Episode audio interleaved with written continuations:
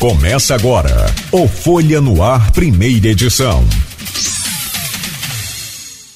Segunda-feira, 23 de janeiro de 2023. Começa agora pela Folha FM 98,3, emissora do grupo Folha da Manhã de Comunicação, mais um Folha no Ar. Ao vivo também no Face, no YouTube, no Instagram. Você pode acompanhar esse programa ainda pela Twitch TV Daqui a pouco tem edição do programa em podcast e ainda logo mais às 17 horas reprise na Plena TV.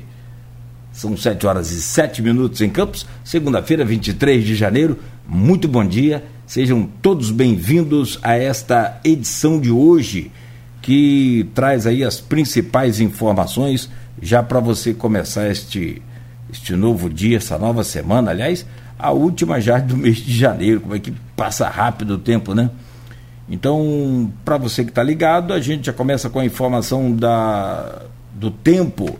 Segundo o Instituto Nacional de Meteorologia, Campos terá hoje tempo parcialmente nublado e a temperatura não deve passar de 33 graus com mínima de 23. Neste momento, o tempo é realmente nublado aqui em Campos, faz 25 graus e a sensação térmica é de 28 graus. No programa de hoje, nós temos o prazer de receber o Hilton Alexandre de Carvalho. Ele é graduado em Ciências Contábeis e pós-graduado em Gestão Empresarial. Ele vem para explicar para a gente, tecnicamente, o que aconteceu com a Americanas, a empresa Americanas. Foi golpe, foi rombo, foi erro de contabilidade, porque é, a gente conversou, inclusive, a princípio, com alguns economistas. E até professor da UF falou, Cláudio, olha, é melhor você conversar com um contador, porque não houve um erro ali é, é de balanço financeiro, houve um erro do balanço contábil. Então, tecnicamente, quem consegue explicar melhor essas condições de, de contabilidade é um especialista na área. E aí a gente convidou o Hilton Alexandre de Carvalho, que é graduado em Ciências Contábeis e pós-graduado em Gestão Empresarial. Eu não sei se é possível afirmar extrajudicialmente se é um rombo, se é um golpe né, montado ali pelos três grandes investidores, até ano passado eram o, os diretores da Americana, né, o Paulo Jorge Paulo Lehmann, o Beto Cicupira e também o Marcel Teles, não é isso? Os 3G, a empresa deles, que comandava né, a Americanas e até ano passado eram os diretores ali do, do, do né, do conselho, aquela coisa toda, é uma empresa de capital aberto, entregaram o cargo, venderam ações, né, mais de 210 milhões de ações, até porque o balanço apresentado da Americanas foi de um lucro de 22 bilhões, né, uma coisa. Peraí, deixa eu abrir aí. Hilton, você, você pode trazer o seu bom dia aí antes de eu fazer as manchetes e depois a gente continua, por favor. Bom dia, bom dia bom a todos. Dia. Muito obrigado pelo convite. Para mim é um prazer estar aqui. É, o, o, último balanço né, do terceiro trimestre de 2022 da loja americana apresentou ali um lucro de 3 bilhões. Ah, 3, 3 bilhões. bilhões. 3 bilhões. Então, o rombo é de mais de 40, pelo que se parece. Ou o, o, o, o esse esse balanço contábil aparece com um erro de mais de 40. É, e aí a gente quer entender isso de você hoje. Já sou, vou, trazer aí já já a sua participação.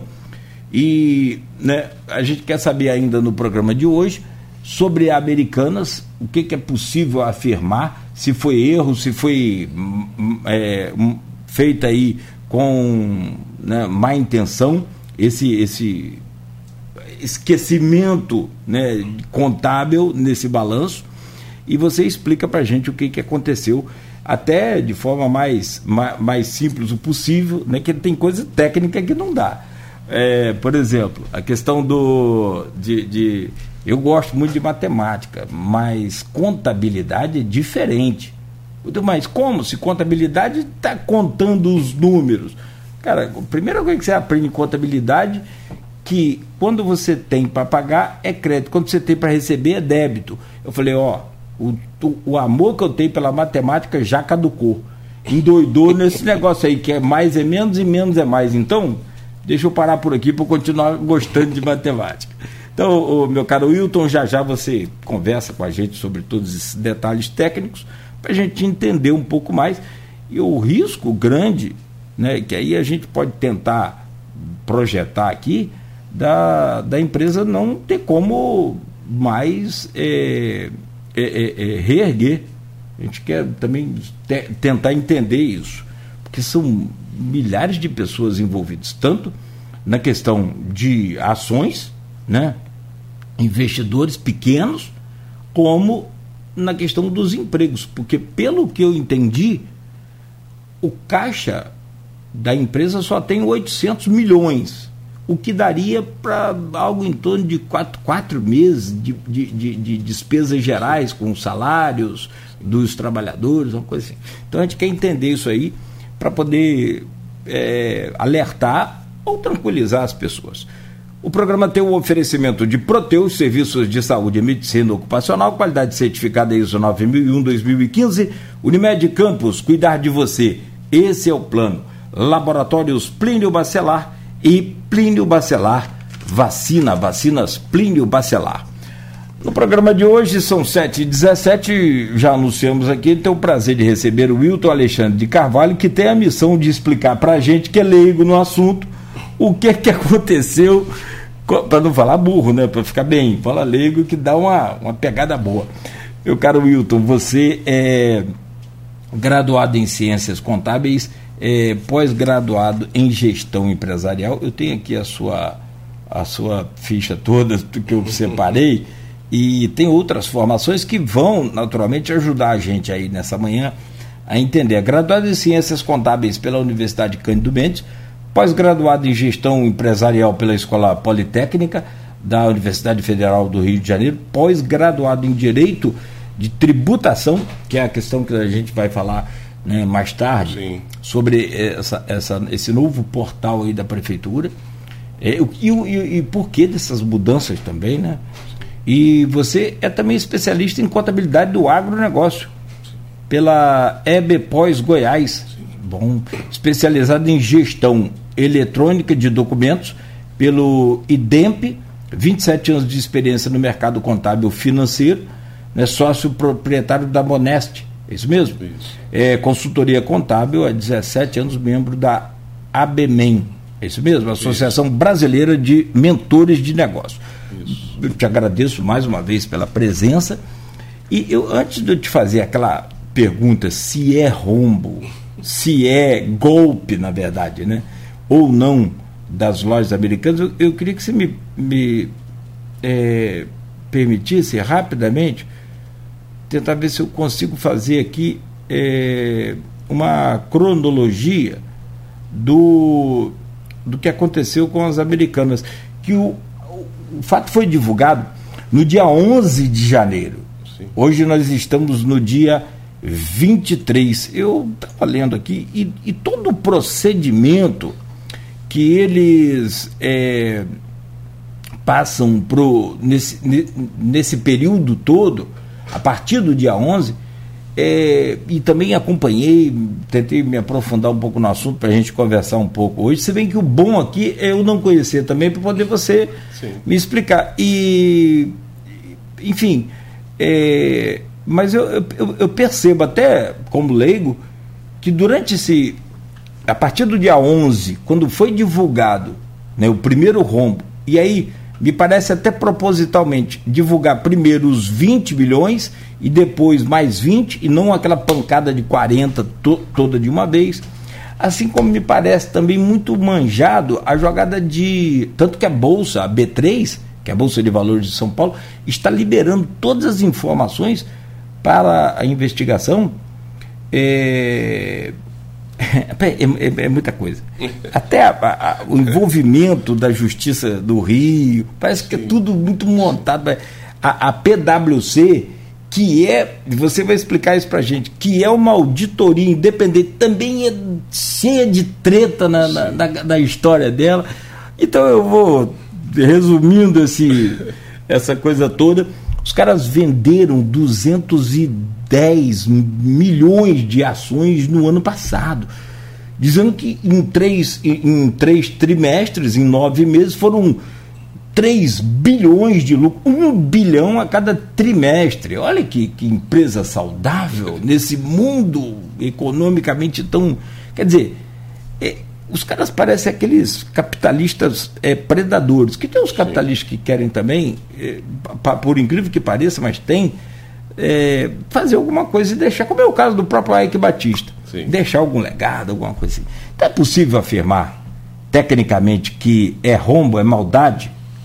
Vamos lá.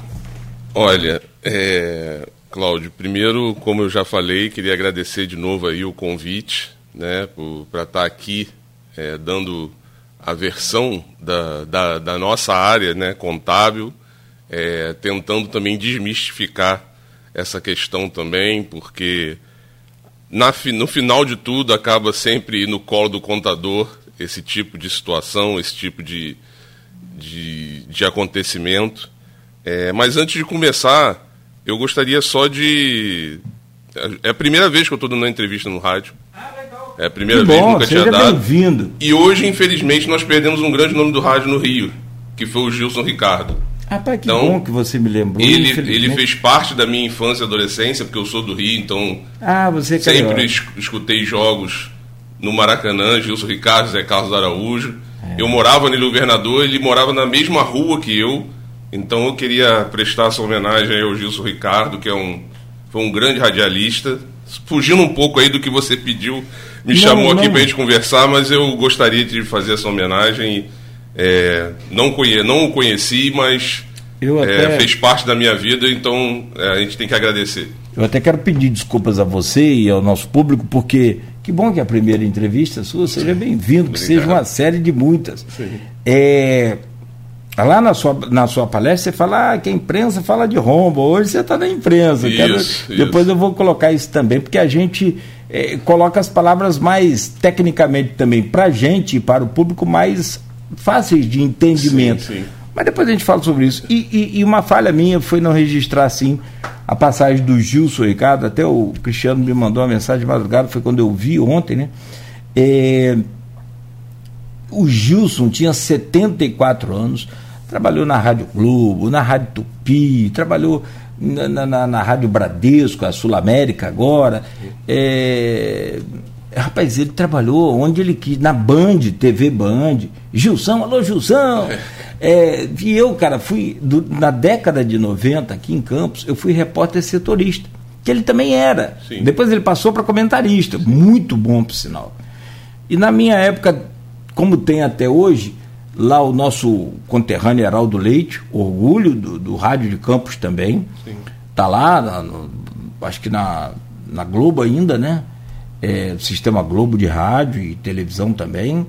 É, outros o, o, o, grandes nomes também, Joãozinho Neto, irmão do Rider Gonçalves, que foi gerente da Caixa Econômica em Campos, você deve conhecer. Conheço. Trabalhou muito na Rádio Globo também.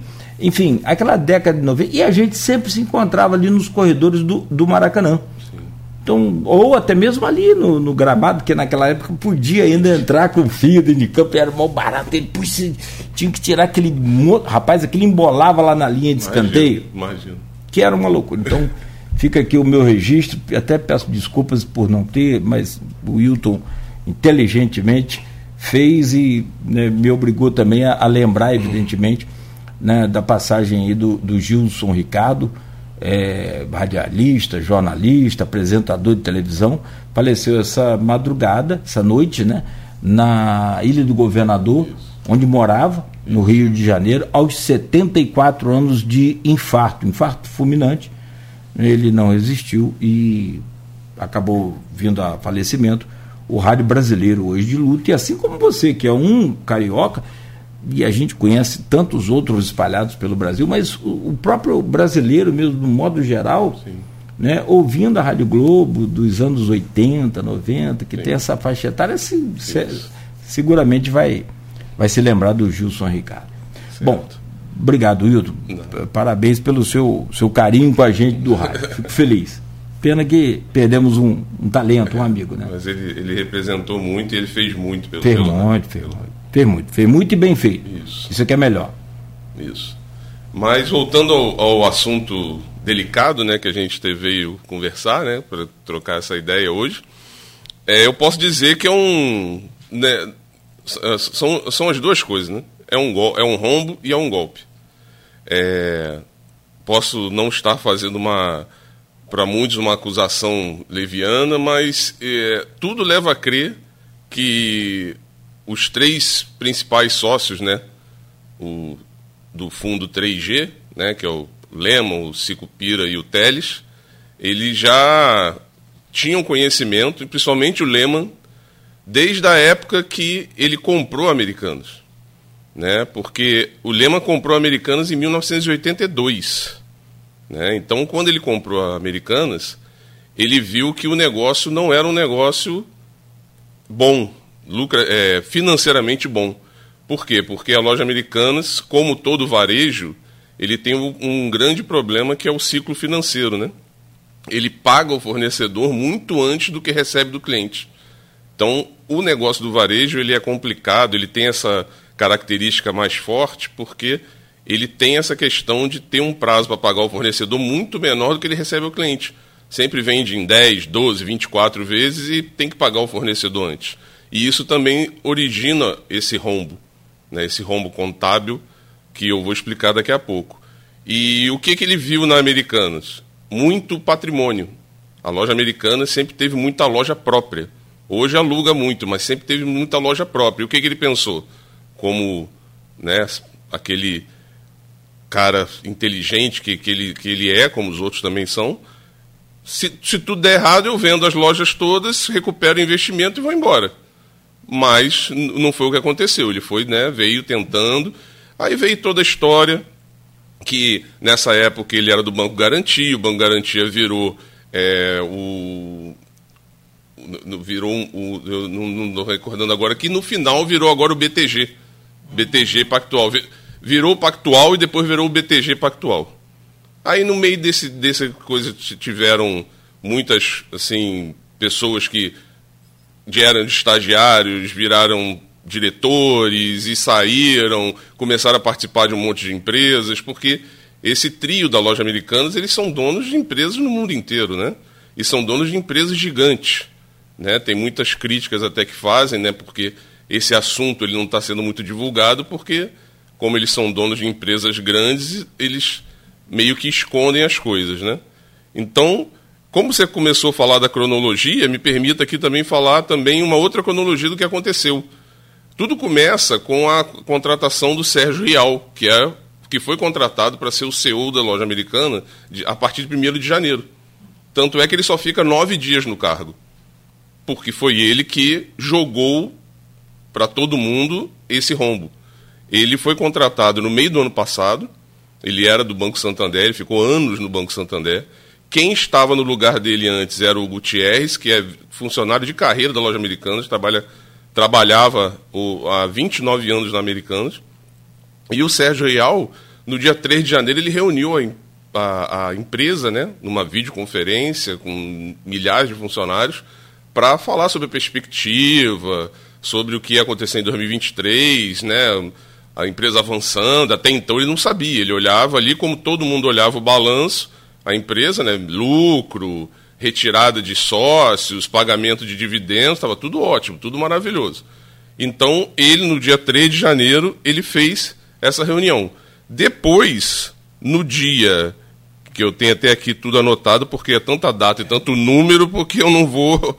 É, na semana seguinte, ele fez uma outra reunião, quando ele, no dia 12 de janeiro, para é, falar com todo mundo sobre o que ele descobriu. E logo depois dessa reunião ele pediu para sair. Porque nesses contratos desses grandes executivos, eles têm cláusulas para se proteger. porque ele, claro que ele poderia também assumir o desafio de achei um rombo e eu mesmo vou consertar isso.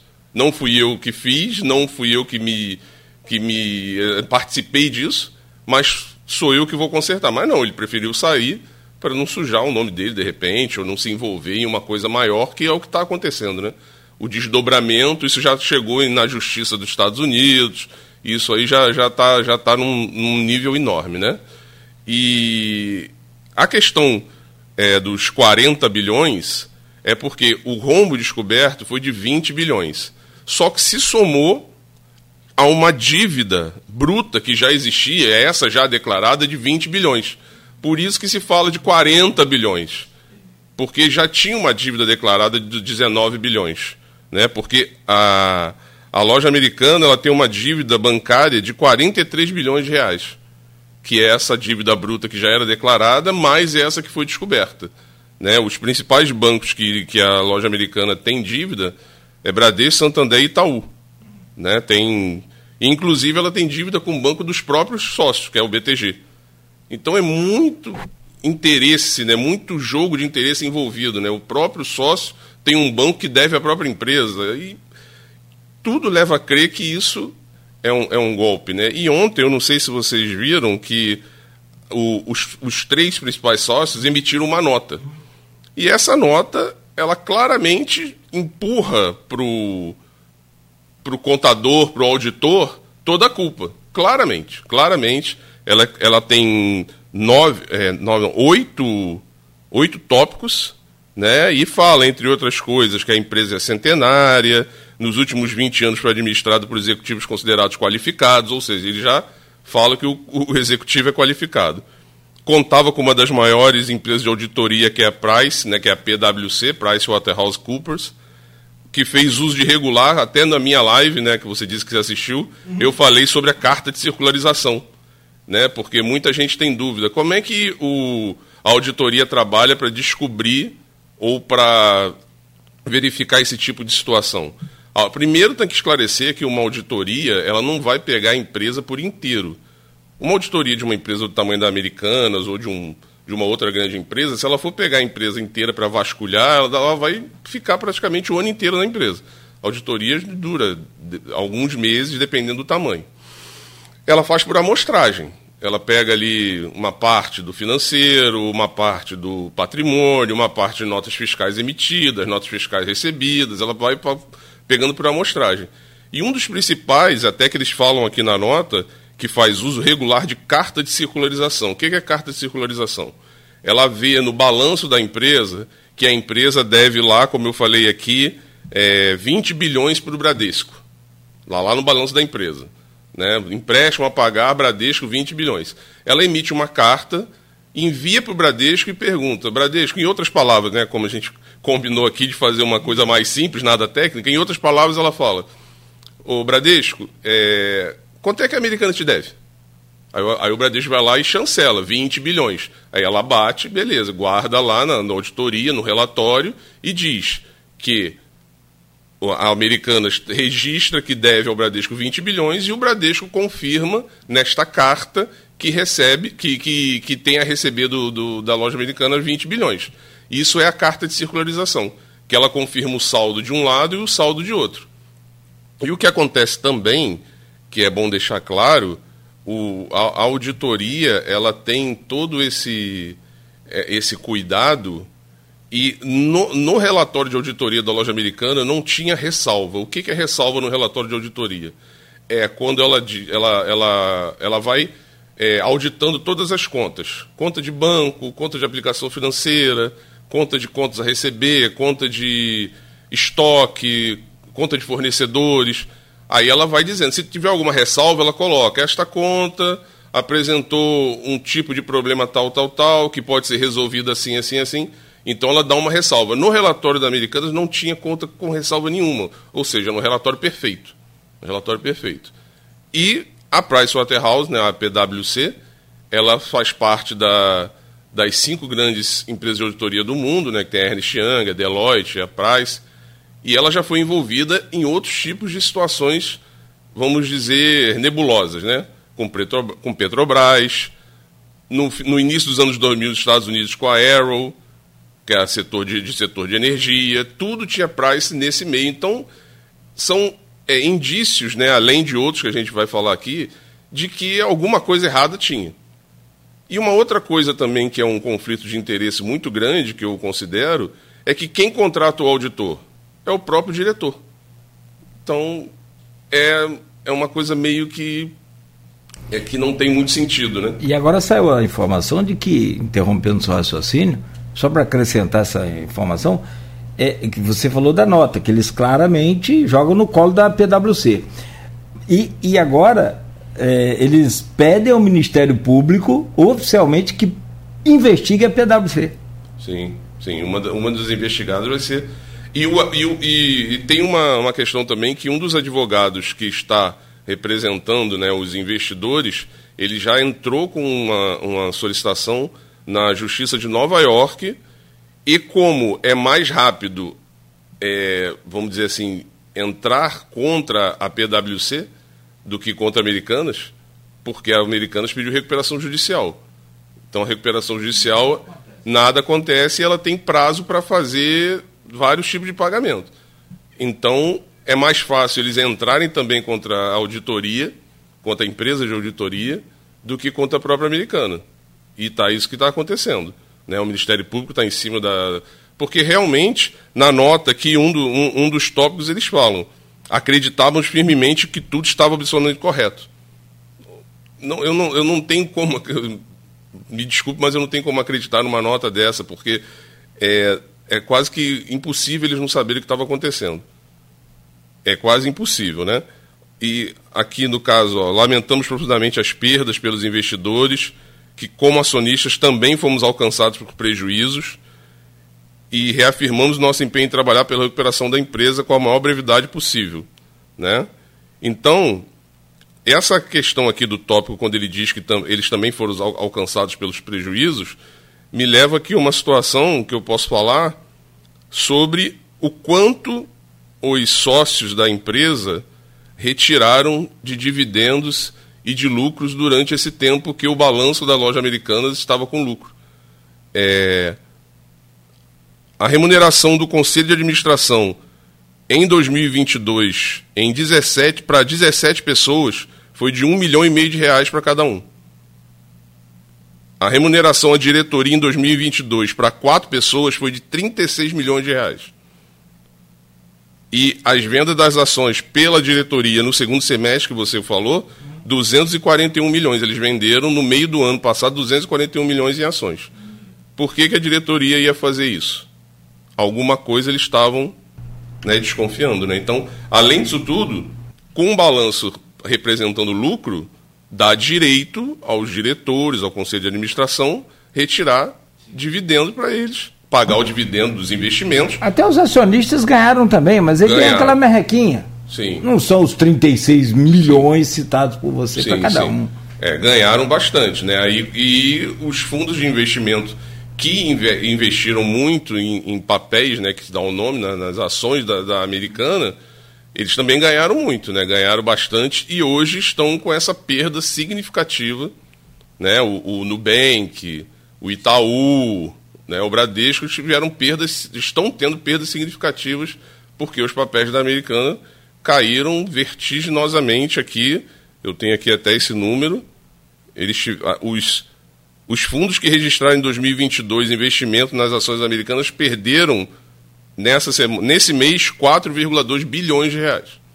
Então são números assim, bem vultosos, né? bem, bem altos, prejudicando bastante gente, bastante gente mesmo.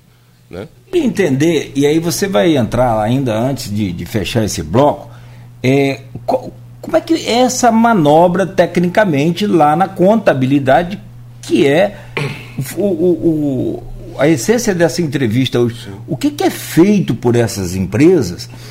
É, que tipo de, de, de, manobra é feita ali? Porque você só esconder isso ali não é simples assim também. Você tem todo um procedimento. Tem, é, é, você tem a auditoria da empresa e tem uma auditoria é, é interna. interna, né? E tem uma auditoria externa, que é o caso da PwC. Isso, isso.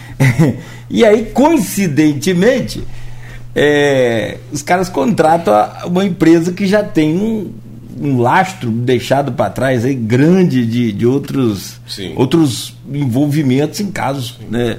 Como você falou, até da, da própria Petrobras, até de Lava Jato e tudo mais.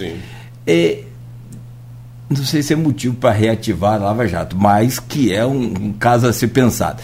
Mas eu vou, antes de fazer essa explicação técnica, deixa eu te colocar uma pergunta que surgiu com um, um, uma, uma, informação é, dada por você. O, o Lehman comprou em 82. Mas por que, que levou 40 anos para dar um golpe? Porque o golpe, na verdade, se houve, houve ano passado. Né? Esse ano foi. Porque o, o, o, o menino descobriu em, seis dias, em nove dias. Nove dias. O cara vai levar. Então por, por que 40 anos? Você acha que te, ele tem uma pegada nisso? É, a gente pode colocar aí que em 40 anos, vamos dizer aí que nos primeiros 15 ou 20, ele poderia até tá, está fazendo de maneira correta o que não está fez de maneira está fazendo de maneira errada agora. Ou também não teve tanta essa necessidade desse capital financeiro que representou esse rombo né? Tem também a questão essa sua pergunta também leva a crer que é, é golpe né? A palavra golpe porque tinha era de conhecimento deles não é possível não ser. Tanta experiência, tanta experiência na, na, na, na não é possível também não ser de conhecimento da auditoria. Só que não é que eu esteja querendo defender a auditoria, que também está errado, mas com certeza sofreram pressão para não é, falar, para não é, argumentar sobre isso na imprensa, com alguém. Com certeza a, a diretoria da loja americana fez uma pressão sobre a auditoria para esconder isso também. Que como eu falei da carta de circularização, eles vão é, é, é, é, você vai entender que é simples, quando eu falar tecnicamente, de descobrir. É simples. Podem ser valores muito altos, podem não são valores muito altos, mas é simples de descobrir. Com a carta de circularização, quando eles mandam para os fornecedores, para os bancos, para confirmar os saldos que apresentam no balanço da, da empresa, eles vão dizer os saldos, o que compõe aquele saldo. Porque uma dívida bancária, você pega 10 mil reais de empréstimo, aquele 10 mil reais se transforma em 15 para você pagar, a diferença são juros. Né? E aí está a grande questão. Ah, aí que está a grande questão da, da, da, loja americana. Né? São esses juros que foram escondidos, além da maneira de como eles foram registrados, como foi registrado o pagamento desses juros. Então esse que está o grande problema. Não foi em 40 anos ele vem é, acumulando esse tipo de informação, escondendo esse tipo de informação, porque também há de, de quem, quem, é do mercado, né? É, como eu te falei quando a gente estava conversando antes, eu tenho um grande amigo que se formou comigo, que tem uma corretora de investimentos em São Paulo, e ele sempre falou para mim desses, desses três sócios da Americana.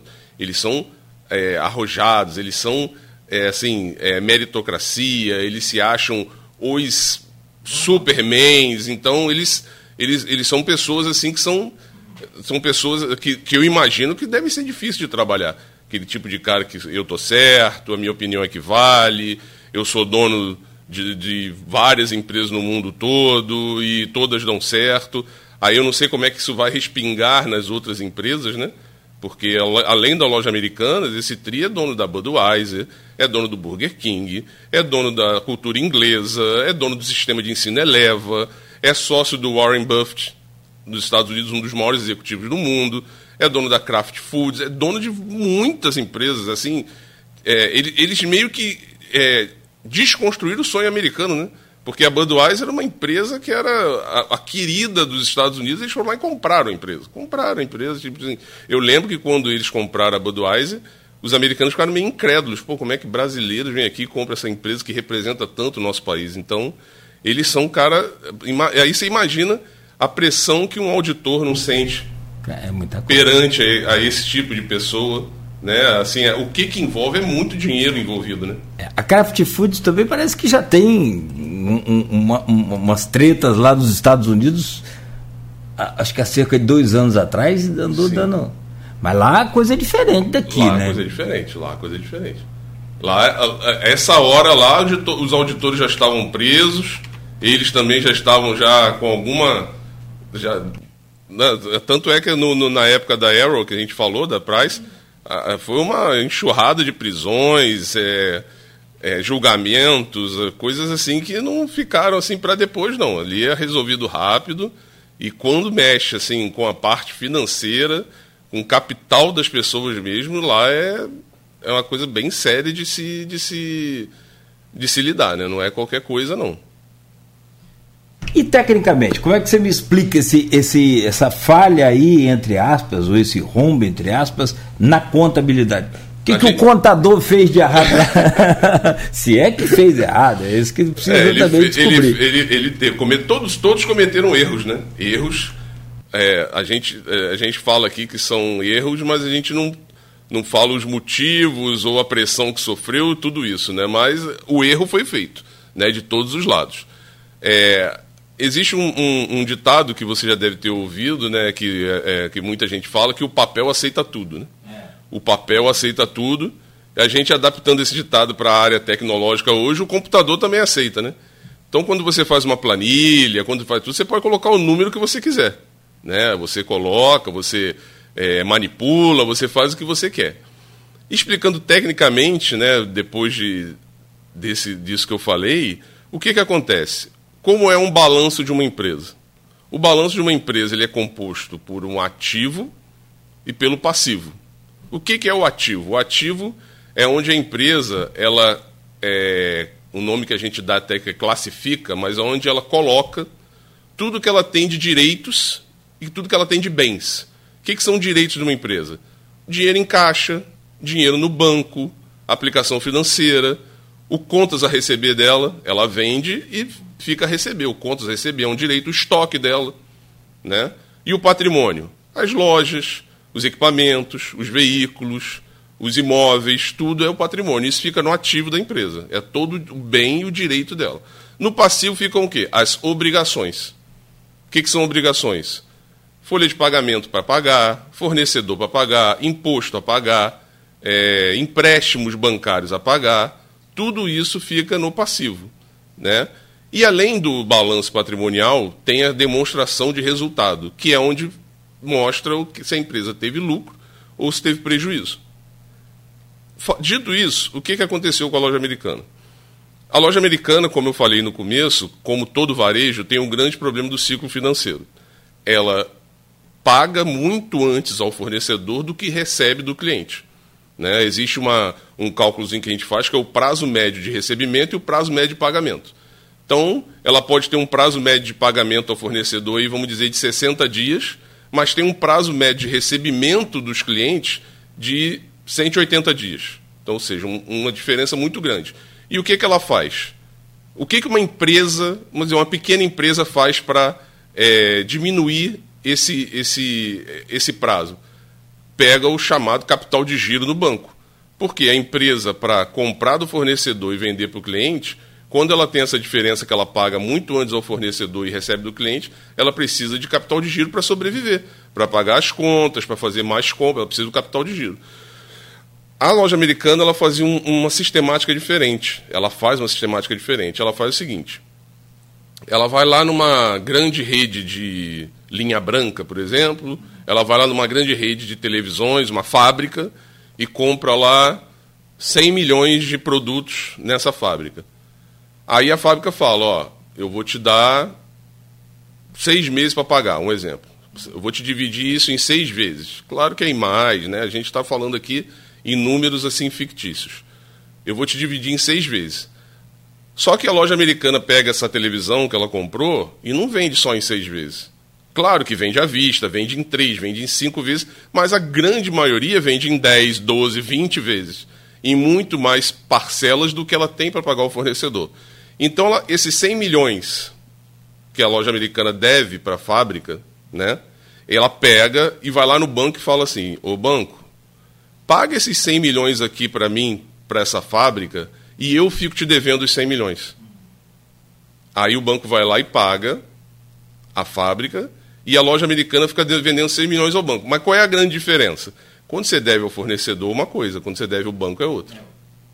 Então, o banco fala, eu pago, eu vou te, eu vou te adiantar esse dinheiro, mas esses 100 milhões aqui eu vou te cobrar tantos por cento de juro ao mês para você me pagar. Aí esses 100 milhões que ele ia pagar para a fábrica em seis vezes, ele vai pagar para o banco em 24, em 36 vezes. Aí você imagina a quantidade de juros que esses 100 milhões vai gerar. É aí que está o rombo. Por quê? Porque a loja americana continuou dizendo que estava devendo 100 milhões para o fornecedor, não estava devendo para o banco, e não estava registrando no seu resultado os juros que gerou desses empréstimos. Porque na demonstração de resultado, onde mostra o lucro prejuízo, tem as receitas e tem as despesas. Dentro da despesa tem uma despesa chamada despesa financeira, que é onde entra os juros do banco. Essa conta no balanço da, da loja americana estava subavaliada.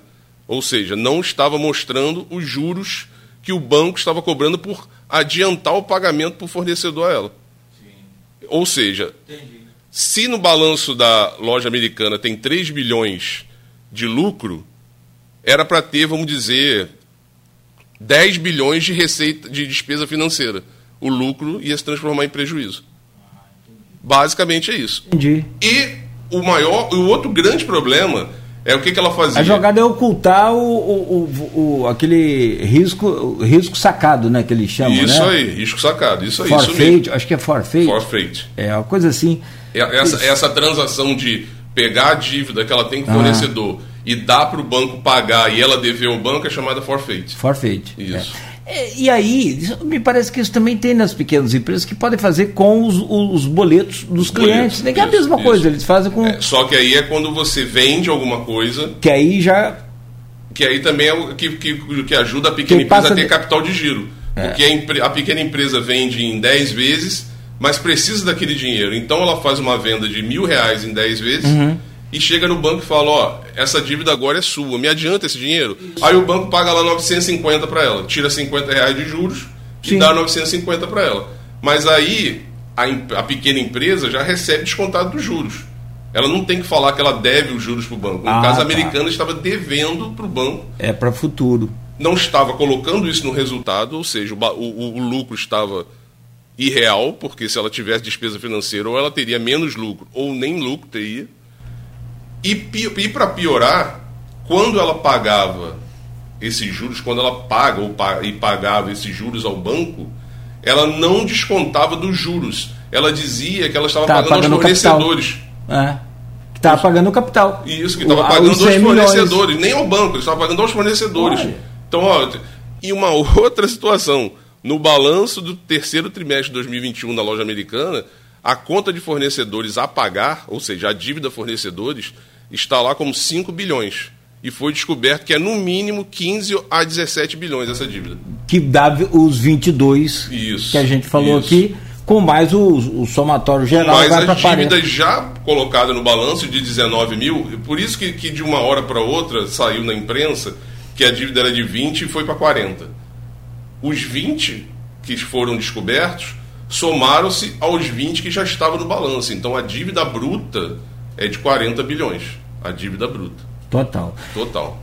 Então, no caso, não teria como ter lucro. Não. Não teria como. Se tem 40 bilhões de dívida, como é que você vai sacar, é, é, apresentar 3 bilhões de lucro? É, o, o, lucro ele, ele é afetado pelos juros que é, é, é que vem da, da, da, dívida bancária. Da dívida bancária. Então teria que ver quanto é essa dívida bancária, que está aqui em 40 e tantos bilhões, e quanto de juros está se, está se produzindo ou foi escondido ao longo desses anos todos. Porque uma coisa também que, até quando eu falei na live que você falou uhum. que a imprensa fala muito em rombo, né? Uhum. Porque a imprensa ela usa, ela está no papel dela de chamar a atenção. Sim. Então, quando fala em rombo, parece que ela, a, a loja americana está com menos 20 bilhões no caixa dela. Não, a loja americana tem dinheiro em caixa. O dinheiro em caixa ela tem. Só que ela mostra no balanço dela que é diferente. Existe uma diferença entre informação financeira e informação contábil. Financeira é realmente o dinheiro, o caixa, o que você paga, o que você recebe. E o contábil é o registro disso, né? É o registro de quando acontece. Hum. Então, a loja americana ela tem dinheiro em caixa, ela não tem, ah, tá um rombo, ela não tem mais como pagar ninguém, não. Tanto é que ela tem como pagar por alguns meses e pediu recuperação judicial para poder ter mais tempo para pagar tudo. mas o que ela fez foi esconder um, um, uma receita, uma despesa com juros bancários e, diminu e, consequentemente, diminuir o lucro dela. Então, ela fez essa, essa operação aí e, e prejudicou muita gente, porque muita gente acreditou, muita gente comprou o papel dela em bolsa, muita gente, no caso, os diretores, que aí vai lá no começo que a gente estava conversando sobre ser golpe. Né? É, é, no caso, são as duas palavras: é golpe, é um rombo provocado por um golpe. É um rombo provocado por um golpe. Porque não tem como a diretoria não saber isso. Ah, o, é, tecnicamente, assim, agora com você explicando, um, como um, um, né, um, docente, como um professor, ficou mais fácil da gente entender. Mas mesmo assim, eu acho que eu vou precisar fazer o intervalo e a gente voltar a falar, porque tem aqui no grupo de WhatsApp do programa uma colocação interessante que eles estão, me parece que, em negociação para a compra da, da Eletrobras. E aí mexeu com o setor público no Brasil, aí o negócio desanda é de vez. Coisa. Aí também é aquela. Ah, se já é fácil, já é, é, é, fácil, mas é relativamente folgado do setor privado, imagina no público, então. Aí a coisa. Sim. Aí abre a porteira para pro, os caras. E aqui no portal UOL, está falando hoje é, o, o, Luiz Nassif, que é jornalista e, e foi um pioneiro nessa questão de, de colunas é, de, de, de, economia, colunista econômico, então ele já declara lá no, nas suas redes sociais que é tudo é, é tudo um, uma, uma, uma, fraude muito bem feita. E aqui, a, inclusive a manchete aqui do, do, do portal diz o seguinte, ó, semideuses do capitalismo, Lehman e sócios já são tidos como fraudadores. A gente volta daqui a pouco. A descoberta da incons ah, de inconsistências contábeis da ordem dos bilhões e o subsequente pedido de recuperação judicial das lojas americanas, aceito pela Justiça do Rio, abriram um novo capítulo na, na história de Jorge Paulo Lehmann. Entretanto, quem acompanha de perto a trajetória do empresário e filantropo brasileiro não se surpreendeu. É. é como é que coisa, né, rapaz? e aí tem, a, a, Vera coloca aqui no grupo, tem pergunta aqui para você também, justamente Sim. sobre essa questão. Será que as americanas estão falidas de vez e não vão se recuperar mais? Daqui a pouco você tenta responder para a gente, porque aí eu já vou abusando aqui da boa vontade sua, que é mais é, é, é de ciências contábeis. Você tem é, experiência no ramo, tem experiência em gestão empresarial, quem sabe a gente consegue projetar aqui, porque são muitos funcionários, eu não sei nem a conta Tentei pesquisar, mas eu não achei o número de funcionários envolvidos. Ah, que passa de, de, de, milhares, né? Não Muito, passa? Muitos milhares, é. muitos milhares. Eu estava ontem conversando com um amigo. O Superbowl em Campos tem quase 4 mil funcionários.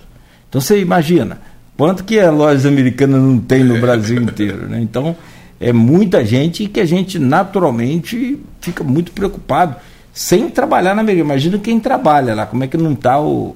É, porque é, um, é, um, é uma situação que que envolve muita coisa, né? Não é só uma, um, um, comércio isolado, né? Porque você imagina se uma loja dessa, uma, uma empresa dessa fecha, quantas pessoas vão perder o emprego, é, quantas pessoas vão voltar a, a, a procurar, né? a ter o, a, no mercado de trabalho, é, de repente algumas cidades a própria Campos, né? Sim. É, são, na, na, região são seis lojas americanas e o Hortifruti também é controlado pela loja americana. Também, também. É. Então, é, é, muita gente sem. Mas com a recuperação judicial isso não vai acontecer, tá? Não vai, né? Porque Daqui a pouco você responde. Okay. Próximo bloco você me fala. Para dar uma tranquilidade, então, aí, olha, são 44. Em 2021, achei aqui. 2021, 44.481 funcionários. É, esse número representa, eu não sei não, mas seguramente mais de mil cidades brasileiras. Pelo menos das 5.570 cidades que existem no Brasil, pelo menos umas mil ou mais não tem 40 mil habitantes. Eu conheço um monte aqui na região que não tem 40. Italva, Cardoso, São Fidélis, é, pelo censo, agora nem São João da Barra tem. Então, assim, é muita, é muita gente, é uma cidade é, relativamente é bem importante. 44 mil é muita gente. Então, são ó, funcionários de Americanas Express, americana.com, submarino.com, Shoptime, AME, que é um, é um, é um, é um sistema de, de cartão. De cashback, né? Cashback, perfeito. AME Digital, né? Hortifruti, Natural da Terra e também Imaginário. Quer dizer, o, o grupo que é aí que está com esses camaradas. Ó, brincadeira não, hein? E o programa de hoje, que tem o oferecimento de Proteus Serviços de Saúde e Medicina Ocupacional, qualidade certificada ISO 9001-2015, Unimed Campos, cuidar de você, esse é o plano. Laboratórios Plínio Bacelar e Plínio Bacelar Vacina. É, temos o prazer de receber aqui o Wilton Alexandre de Carvalho, que é graduado em Ciências Contábeis e pós-graduado em Gestão Empresarial algumas né, das suas eh, habilidades e formações. E ele fala com a gente, explica para a gente aqui tecnicamente o que, que aconteceu com a Americanas, as lojas americanas, antigamente era casas americanas, né? E hoje essa mega empresa com quase 45 mil eh, trabalhadores, colaboradores, chega aí num momento muito crítico numa crise que pode ser é, revelada e, e deve ser revelada pela justiça como fraude ou não. Aí cabe à justiça e não a gente fazer nenhum, né, pelo menos o programa não faz, eu até vi a preocupação do Wilton também na sua é, live sobre juízo de valores. Não, é tecnicamente o que, que está acontecendo. E aí, se tem fraudador, se tem fraude, tem, tem que ter fraudador, tem que ter punição naturalmente. Agora, os caras para. Me parece um risco muito calculado, né, Hilton? Porque eu não sei se é tudo muito planejado. Parece que até o local da comarca onde foi pedido o, o, o, é, a recuperação judicial, né? É, é, foi minuciosamente escolhido. Então, quer dizer, é, me parece que o risco aí de dar errado, se é que foi fraude, é muito pequeno para eles, não? Ou não? É, eu, eu acho Vai depender o, da justiça, né? É, e eu acho que o risco maior, apesar de, do que você está falando de, do, do foro escolhido, da comarca, eles têm um risco maior porque não envolve só o Brasil, né? Então eles vão também sofrer sanções judiciais nos Estados Unidos. Então eu acho que o que vai pegar para eles vai ser mais essa questão de dos advogados estarem entrando também com, com ações judiciais na, na, na, na, Justiça de Nova York. Então, eu acho que isso é que vai. que eles vão sofrer mais consequências nisso aí, né? É, e, e, e dito, é, falando disso, tem até aqui uma reportagem que eu que estava lendo, e eu acho importante passar isso aqui para os ouvintes, né, para quem está assistindo a gente também pelas redes sociais, é a questão de que, é, até essa reportagem fala, que esse tipo de escândalo ele já vem num momento em que o capitalismo brasileiro ele está meio que no divã, né? Ele está sofrendo ali uma crise de consciência. Mas por que isso? Porque é, loca, é, entidades como CVM, como a B3, a Bolsa de Valores, e as, e, e as próprias é, empresas de auditoria independente, elas estão meio que se, é, se entendendo de como proteger esse tipo de situação, né? Porque, como a gente falou, quem contrata o auditor é o próprio diretor da empresa. A pressão em cima da auditoria é grande. A CVM ela tem mecanismos, ela tem é, legislações, né, normas que de, é, protegem isso tudo. Mas na ponta, no final, na publicação do balanço, a, a, a, o leigo, né, no caso, e também os investidores, como é que eles vão confiar nisso? né, com uma situação dessa, né? E até tem aqui o, um, na, nessa matéria tem aqui o Fábio Alperotti, o, sobrenome dele é, é, meio difícil de falar. Ele é sócio fundador da gestora Fama Investimentos. E ele fez o quê? Ele, há três meses atrás, foram três anos, desculpa, ele vendeu todas as ações da Americanas que ele tinha no fundo de investimento dele. E por que, que ele vendeu? Ele diz aqui, é, ele fez estudo de campos e análise que ele identificou insatisfação entre fornecedores, alta rotatividade de executivo, de executivos e um balanço confuso.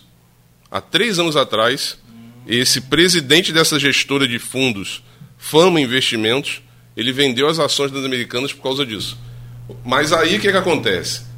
Há três anos atrás, de repente, esse Fábio da Fama Investimentos, ele foi meio que considerado tipo é, semeador de cal, tá maluco, é. exagerado, é. tá maluco a empresa dela. Então e agora? E agora? Agora ele, né, ele tá surfando na, na, na, na crista da onda, tipo assim, eu avisei, eu, eu me safei dessa, os meus clientes que estão com investimento comigo também estão protegidos. Ponto para ele. Ponto para ele. Então, é uma questão de realmente. E o que, que acontece? É, na B3, existe uma, um setor de novo mercado, onde novas empresas entram e essas empresas elas não estão muito bem controladas com mecanismos de proteção para os investidores. E ele até diz aqui que é um, um setor da B3 que é muito perigoso para quem investe, porque não tem muito controle.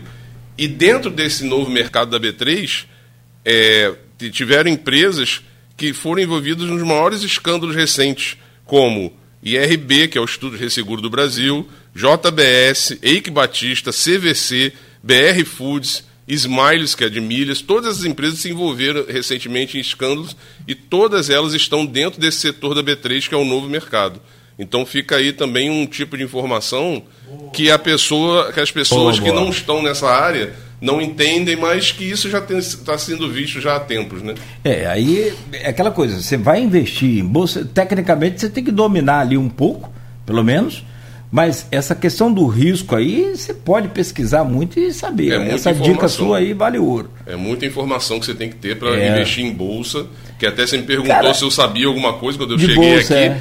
Eu não de bolsa, mal eu sei carregar aquela de.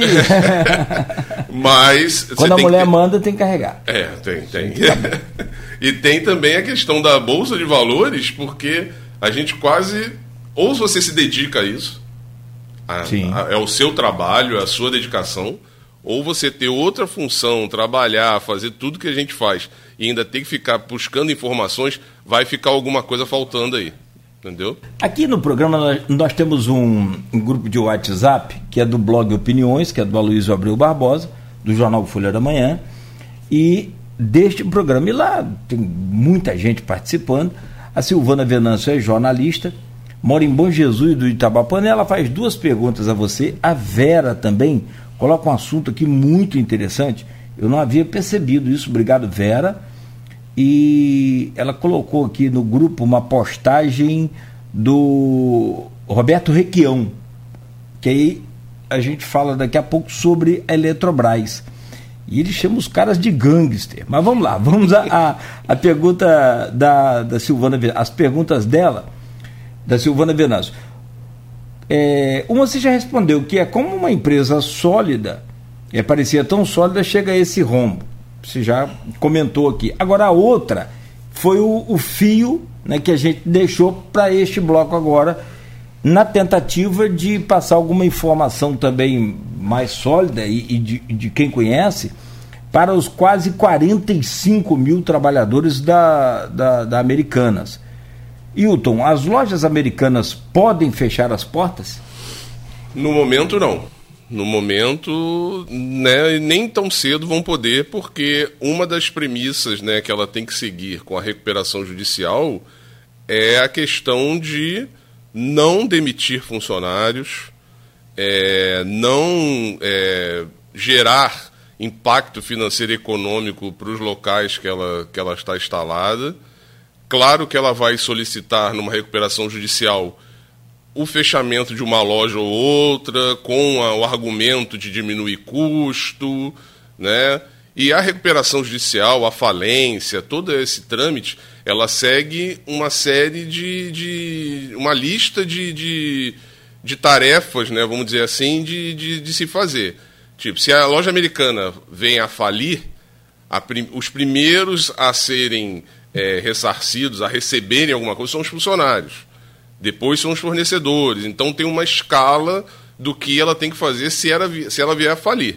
Mas, né, os, os sócios da empresa, né, esse, os três grandes sócios, né, que são do grupo 3G, eles garantem que vão fazer de tudo para recuperar a empresa. E muitos dizem também, né, quem está nessa área de financeira, essa área de investimento e quem conhece, eles podem, se eles quiserem, meter a mão no bolso, falando português claro, e injetar dinheiro na empresa. É porque eles não querem fazer isso. Mas eles podem, têm condições e, e, e poderiam já ter alguns é, executivos dessa, dessa área financeira, né, jornalistas especializados, eles, já, eles são da opinião de que eles já poderiam ter feito isso ao invés de pedir recuperação judicial. Mas a recuperação judicial ela é uma ferramenta que está aí para eles usarem. Né? Então eles usaram essa, essa, essa ferramenta, né? esse, essa, esse mecanismo, né? fugiu a palavra, esse mecanismo para eles não terem que colocar dinheiro sim, sim. e poder dar garantia nenhuma, e, né? pra, e poder postergar a, a, a, situação, né? Agora, o, o Hilton, tem uma pergunta aqui também do Getúlio Augusto que está lá no Face. Ele diz aqui interessante essa pergunta dele. O que pode acontecer? E aí a coisa perdeu o controle. A partir do dia 11 de janeiro, vou interrompendo a pergunta aqui, é quando você anuncia um problema a partir do anúncio daquele problema econômico, numa, no, no financeiro, numa empresa privada, como é o caso desse tamanho da, da Americanas, o, o tamanho do, do, do, da queda a gente só vai saber depois. Sim, sim. Né? Então ele diz aqui, ó, ó, isso é reflexo ainda do, do, do, do dessa, dessa crise, vamos colocar sim, assim. Sim. O Getúlio Augusto é ouvinte, está aqui, e ele coloca: o que pode acontecer? Os clientes não vão mais comprar online com medo de não receber as, as mercadorias. Isso vai acontecer? Eu acho difícil, é, Getúlio, né? Getúlio. Getúlio, eu acho difícil é, acontecer porque não, não, não é que seja difícil porque a loja americana vai entregar ou, ou não vai. É que se você perceber hoje, tanto a loja americana quanto o Mercado Livre, que é o próprio Submarino também, que já é dela, se você perceber, todos eles viraram é, representantes de, de outras empresas. Então, marketplace. Então, eles garantem a entrega. A entrega eles vão garantir, até mesmo por causa da recuperação judicial. Eles não podem pegar na americanas.com, é, no site da Americanas, né, que tem a responsabilidade pela entrega de outras empresas, demitir as pessoas. Então eles não vão diminuir o quadro e deixar de, de entregar. Claro que isso também, essa pergunta do Getúlio, também está na cabeça de quem tem a empresa no marketplace da Americana. Pô, como é que eles, eu tenho a minha empresa que a Americana entrega? Como é que a pessoa vai comprar na Americana agora? Pode também ter uma fuga de empresas do marketplace da Americana.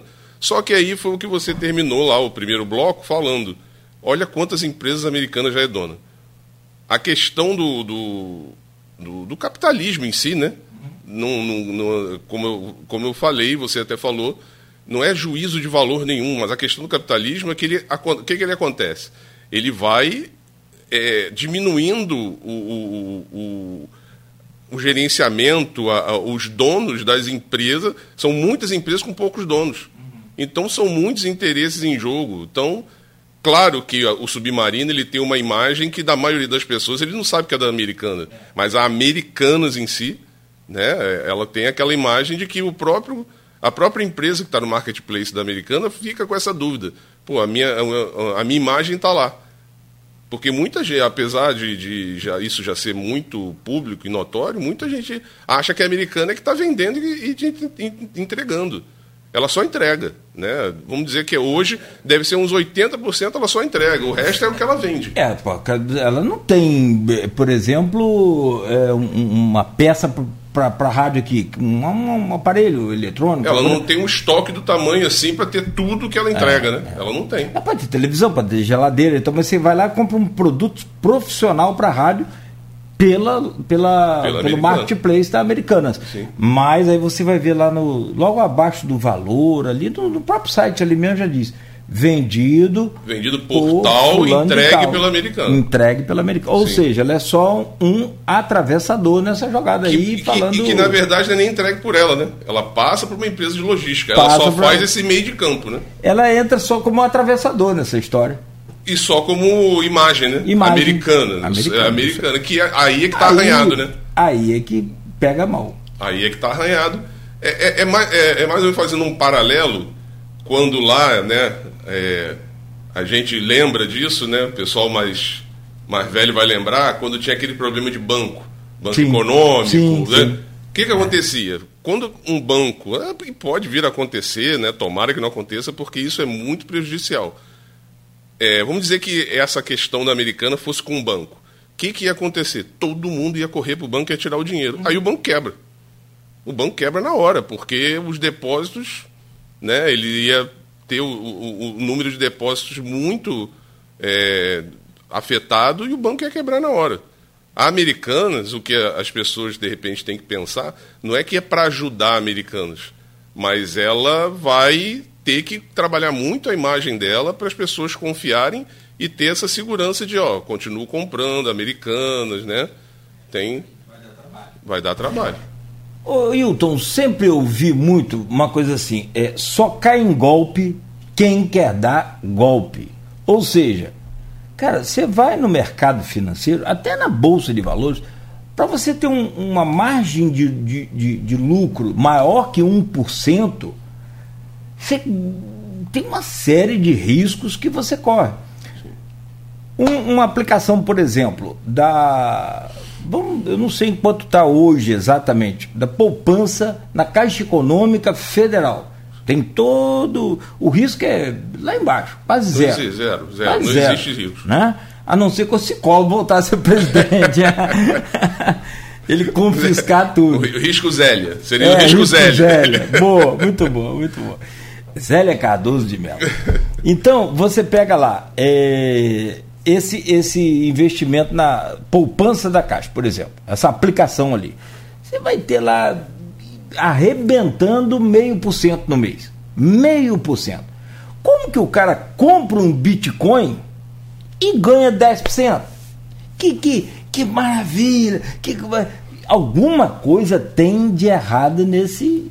Eu acho que a palavra que define isso é ganância, né? A, a pessoa, quando tem muita ganância, ela ganância. toma um tombo, né? Ela, ela, ela toma um tombo, ela tropeça, né? Não é ambição. Ambição é uma coisa. É ambição é, saudável, é você é querer crescer, é. é. você né, se, se preparar, é, olhar o norte e seguir, chegar até lá. Agora, a ganância é querer ganhar rápido e fácil, né?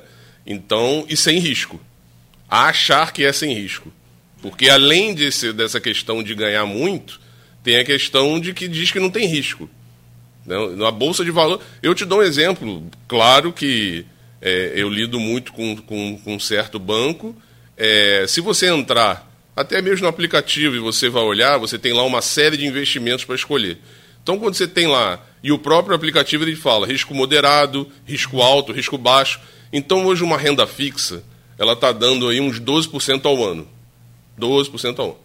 Quando esse fundo de investimento desse banco, e de outros quaisquer, não é só de um banco que acontece isso, ele envolve, além de fundo de renda fixa, ele envolve ação, ele envolve tudo, você vê que o, o, o, o rendimento está dando 17, 18% ao ano. Ao ano.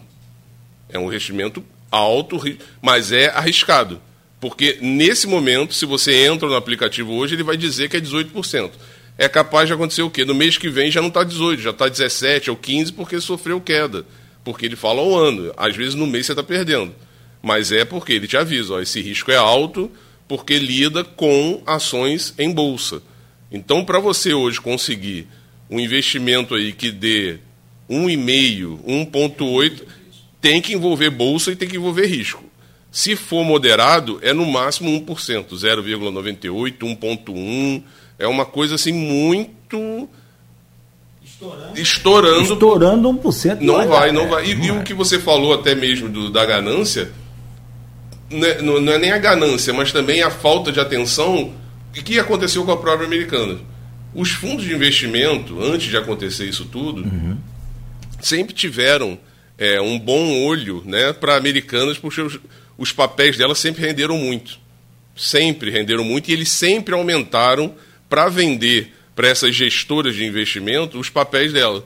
Só que as, o que, que esse, essas pessoas, esses executivos dessa área, eles não viam? Que até o Fábio, que eu falei aqui da reportagem, e até outros devem ter visto, mas a maioria não via. Ah, pô, tem um, um retorno bom, mas por que está tendo esse retorno bom? O que está acontecendo? Vamos pesquisar mais? O que está acontecendo que está diferente dos outros? Então, isso também vai servir para isso. Essa, essa, situação toda que aconteceu vai servir para os executivos. Foi como eu falei aqui, né? O, o, o, o capitalismo no divã, né? O capitalismo no divã vai ser para os executivos dessa área pensarem duas vezes nessa, nessa diferença, nesse, nesse ganho muito fácil. Então vai ter, vai ter tudo isso aí que vai acontecer. Então, para a gente fechar a questão do, dos trabalhadores, o risco de fechamento da, da empresa americana, pelo menos agora, eu, sei, eu acho que o, o, o, processo de pedido de, de recuperação é de 30 dias, né? Dentro isso, de 30, ela isso. tem 30 dias, não pode sofrer nenhuma ação, sim. não pode. É, não precisa pagar ninguém em sim, 30 dias de, de, fornecedor. Apesar de que o próprio BTG, que é já um dos sócios, já moveu para caçar, eliminar e para tirar essa recuperação. Ele quer tirar, ele quer receber antes. E o que pode acontecer foi o, que, o exemplo do banco que a gente falou que é agora, de todo mundo ir lá e tirar o dinheiro. O, o grande problema também está na liquidez. O que, que, é a liquidez? É o quanto ela tem para pagar o, o, mais rápido possível.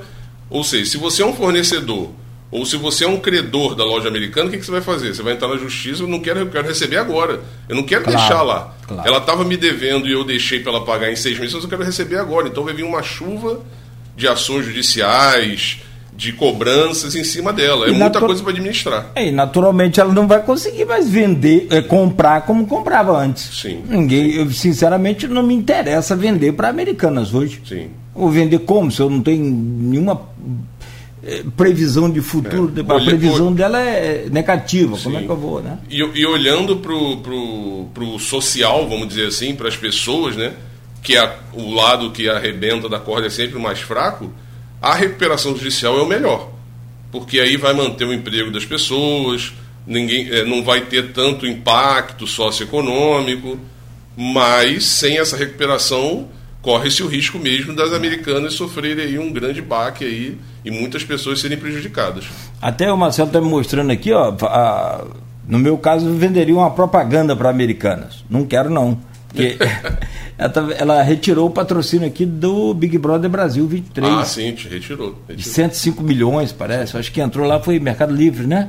Uma outra empresa também assim. Sim. O professor Henrique da Hora, nosso amigo em comum, coloca sim. aqui, ó. É, Falou-se, eu não sei se você tem conhecimento disso, falou-se muito é, em golpe das americanas. Houve algo parecido em alguma empresa campista? As usinas passaram por um processo semelhante? Ele coloca aqui essa pergunta para você. Não, não. Processo semelhante não. As usinas não passaram, não. O que teve em, em Campos, eu não lembro muito bem qual foi o ano. Acho que foi um, um banco que teve um problema aqui uma vez. É, é Cacique? Foi, é, foi esse nome? Foi. É, teve, teve um, um, um problema desse eu não lembro o nome, eu não, eu, é porque eu, eu, vim morar em Campos em 2006. Não, eu não lembro se foi antes, até antes de 2006. Antes, é... Eu ouvi falar, só não lembro. Acho que entrou um patro... acho que depois ele fez a parceria com outro banco grande, assim, já de Minas, mas era inclusive amigo nosso, teve. Sim. Né, acabou se suicidando. Sim. Né? Teve um, muita um gente dos sócios que, né, e muita gente perdeu o dinheiro ali. Perdeu porque dinheiro mas aí foi aquela questão que a gente estava falando, do falando ganho alto, né? Do ganho alto. Do você, ganho deixava, alto. você emprestava o dinheiro lá, se a gente está aqui falando de 18% ao ano, como é que você vai ganhar 50% ao ano? Sim, sim. Opa, peraí, mas tem um negócio. É, é. tem tre... Cara, é igual. É igual é, eu acho que era. Eu não quero arriscar nome, porque. Sim, sim, porque, é. E eu era muito, muito amigo. Me lembro o nome do, do, do amigo que, inclusive no dia que ele cometeu esse essa suicídio, a gente tinha programado viajar para ver a Fórmula 1 em, em São Paulo, no, no, no, é, é, no, mesmo no ônibus, né? Então, sentado um ao lado do outro, que a gente era muito amigo. muito amigo, uma pena. Mas muita gente perdeu dinheiro, tem gente perdeu um milhão, a gente perdeu muito. É, outros milhares, né? Enfim. Deixa eu, eu, eu, colocar outra questão. Tem um anúncio aqui, os camaradas mandam um e-mail sempre pra gente, eu nunca anunciei, porque a gente vai pesquisar, aí você já logo descobre o esquema como é que é. São alguns chamados bancos, que não são bancos, são só uma espécie de. É, é, é, uma empresa corretora de, de, de seguro, uma coisa assim. Eles alegam que estão emprestando dinheiro, é financeiro, é uma casa sim, financeira. Sim você pode pegar dinheiro sem consulta ao SPC, Serasa, pode estar com o nome sujo de tudo, que eles te emprestam o dinheiro e é juro baixo, 1,5%, não é nada de exorbitante. Mas para você sacar mil reais, primeiro você tem que depositar 200. Ué, mas como se eu estou precisando de mil, vou arrumar 200 aonde? É, mas é questão mesmo, isso aí é golpe mesmo. Aí é golpe descarado. Aí é caras. golpe mesmo, porque é. ele vai pegar os é 200. Diferente. Ele vai pegar os e não vai te emprestar nada. E vai, não vai emprestar nada. Não vai, ele, não, não vai, ele, ele, não vai descontar dos mil que você quer 200 e te emprestar. Não. Você tem que depositar 200 primeiro para depois chegar mil para você. Sim. Aí, meu filho. É, porque é a questão que você falou, tem é, banco realmente. É tão descarado que às vezes a ganância não deixa a pessoa ver. É, e tem banco e financeira que realmente não te exige nada. É, é, renda, comprovante de renda, comprovante de residência, não te exige nada, te empresta o dinheiro. Mas a taxa de juros que ele vai te cobrar é uma. uma exorbitante. Para quê? Para ele, tipo, se você não pagar, pelo menos se você pagar duas ou três parcelas, o juro que você pagar já está pago. Já compensou. Já compensou, porque ele vai isso. te cobrar aí 20% ao mês. Né? É uma fora coisa assim, da fora da realidade. É. Aí desiste isso. Para fechar aqui, americano. Ah, tem mais um assunto sobre americanos que eu quero só para a gente sacramentar. E eu acho que a gente vai direto aqui até o. Para adiantar o assunto, o Henrique coloca aqui duas situações. É, o Henrique coloca que tem outra situação aqui da Eletrobras. Existe uma máxima de investimento em ações que é comprar na baixa e vender na alta. Sim. Você acha que tem esse, essa chance agora de muita gente comprar a ação da americana baixinha? Não, nesse momento não. O risco é alto. É, o risco é muito alto. O que eu aconselho é quem tem ação da loja americana hoje não vai vender. Não vender de jeito nenhum. Ah, eu vou me livrar da ação. Não. Porque o que, que vai acontecer? É, a, vamos dizer, eu não, não, sei aqui os números corretos, mas a ação da americana valia 50 reais. Ela caiu para 5. Ela não vai voltar a valer 50, mas ela vai ter algum ganho daqui a um tempo. Ela vai passar a valer 15, 20, 25? Pode até ser. Aí você pode vender. Você vai perder, mas não vai perder tanto. Mas quem trabalha com ação não pode trabalhar no desespero. Já caiu, vou vender. Claro que essa máxima de comprar na baixa e vender na alta existe, mas quando você está trabalhando com ação é, no movimento ali correto, no movimento ali do próprio mercado. Não quando uma empresa que está pedindo recuperação judicial e que a gente realmente não sabe qual desdobramento vai ter, e você vender agora, realmente, e você, desculpa, você comprar agora. Né? Porque você vai comprar, vai ter um ganho aí pequeno, pode ter um ganho pequeno, mas é muito arriscado, né? É muito arriscado comprar agora. Não, eu estou pesquisando aqui, é, na, na, rápida pesquisa que eu fiz aqui, é sobre o valor de uma ação da americana, deu aqui, ó, só para a gente ter uma ideia, no, há cinco dias atrás, aproximadamente, cinco dias, né? É, cinco não, há um mês atrás, ela estava valendo um real e dezessete, um e dezesseis. Hoje ela vale 71 centavos. Já caiu aí quase 50 centavos, né? Sim. Então, aí, ó, só para você ter uma ideia aí de valores. E esses sócios donos da Americana, né, que a gente pode citar assim, foi colocado aqui pela Vera no grupo de WhatsApp do programa é, que uma, uma matéria sobre até o. Depois eu te mando também.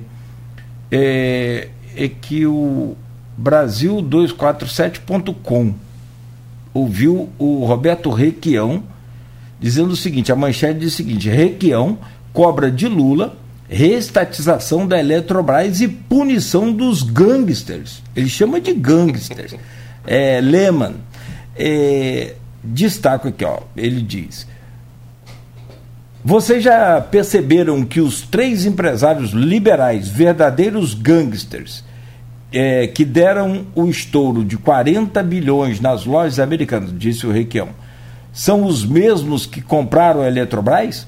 Vocês já perceberam que a consultoria que viabilizou o roubo das lojas americanas é a que a gente falou mais cedo? É a empresa que assessorou a privatização da Eletrobras? questionou Roberto Requião nessa entrevista ao portal Brasil 24.7.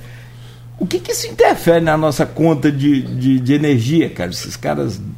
Eu, é, é, é, esse tipo de, de situação, né, esse tipo de, de transação né, e também é, essa privatização, ela está abalada pela imagem deles. Né? Eles fazem parte, os mesmos sócios da loja, das lojas americanas, que a gente já falou aqui, Lehman, Cupira e Teles, fazem parte do grupo que comprou a Eletrobras. Então já existem na, na imprensa matérias do, da, fazendo a relação do que, que o caso da loja americana influencia na sua conta de luz. Então é uma imagem arranhada, não podemos dizer, é, não podemos afirmar o que, que pode acontecer, mas fica todo mundo inseguro. Quem é que vai confiar nos números da Eletrobras? Quem é que vai investir na Eletrobras?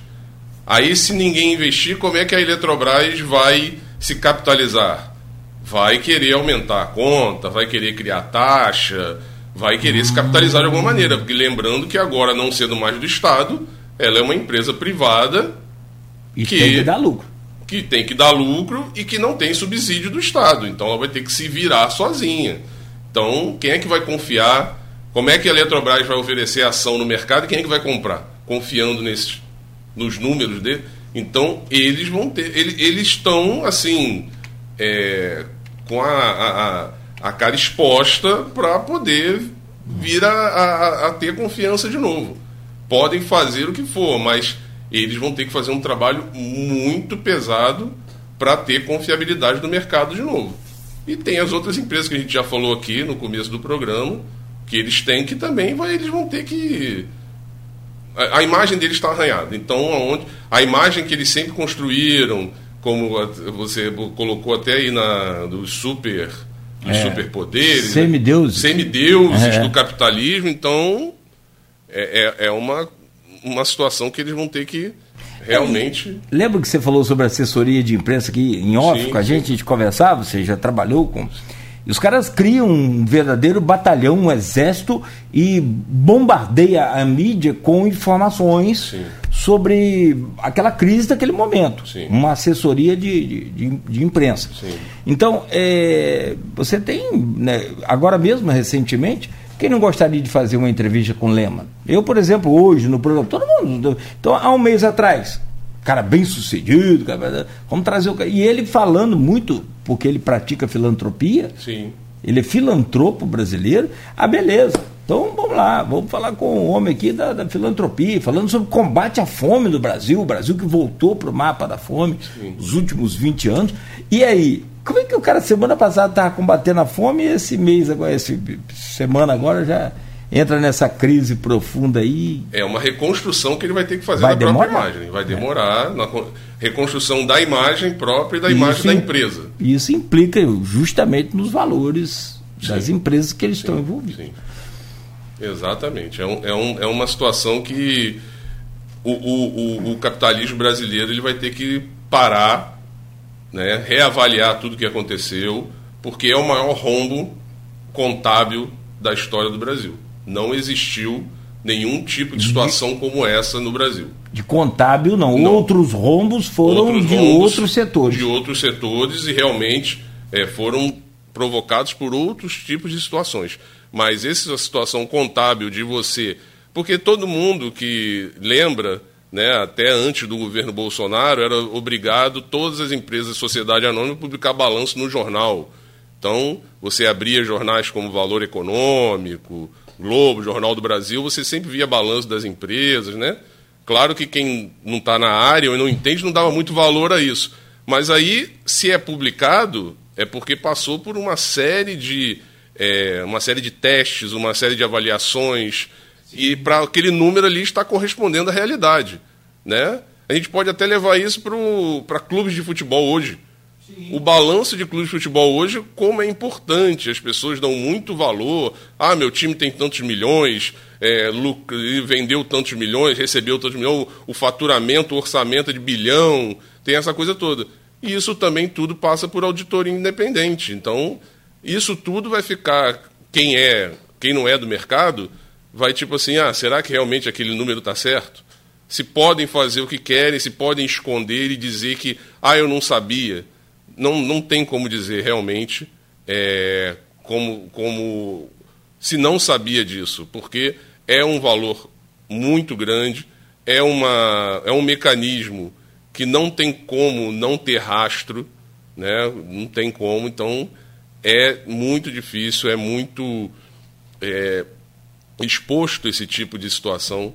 Então a Price, né, a PwC, que é a firma de auditoria, vai ter que se explicar muito é, os sócios, muita, muita explicação, e teve também aí, estende para o público, que é a questão da Petrobras. Né? Tem a questão da Petrobras, da Eletrobras, desculpa. Da Eletrobras. A Petrobras até envolve a PwC, que é de auditoria no passado, mas tem a questão da Eletrobras que tem que. que tá, aí vem a questão política do Requião, que é, não é conhecido muito por ser uma pessoa calma, centrada, né? ele, é, ele é muito explosivo e vai também, é, é tipo assim, levantou uma bola para quem sempre foi, sempre foi contra a privatização da Eletrobras de reestatizar. É, tem, é igual essa lei brasileira, ela precisa muito ser revista, refeita, eu não sei, pelos especialistas ou não, mas você vê, o cara pega uma concessão de uma BR e devolve no meio do prazo de. Como assim? Mas vocês instalaram as praças de pedágio, basicamente fizeram igual o nosso caso aqui, da, da, da Artérias Fluminense. Sim. Como assim devolver? Não, não tem que. O filho é seu, filho. Agora você tem que. Não sabia os é, riscos, é, o quanto de despesa ia ter, o que, que tinha que fazer. Então, Calma aí, não. É, é realmente é, tem que ser uma, uma coisa mais estruturada, né? Mais... É igual a privatização da Vale. O Brasil privatizou a Vale e qual que é o maior, maior acionista da Vale hoje? A, fe, a federação, Sim. o país. Sim. Mas como se nós privatizamos e nós agora somos os, os maiores acionistas da Vale? Sim. Isso tem umas coisas. Que, você lembra de empresa privatizada? E isso aí foi uma bronca minha com o Fernando Henrique, que eu sou a favor de, de setores, sim, serem privatizados. Acho que muita coisa o governo não tem que ficar tomar conta. Sim.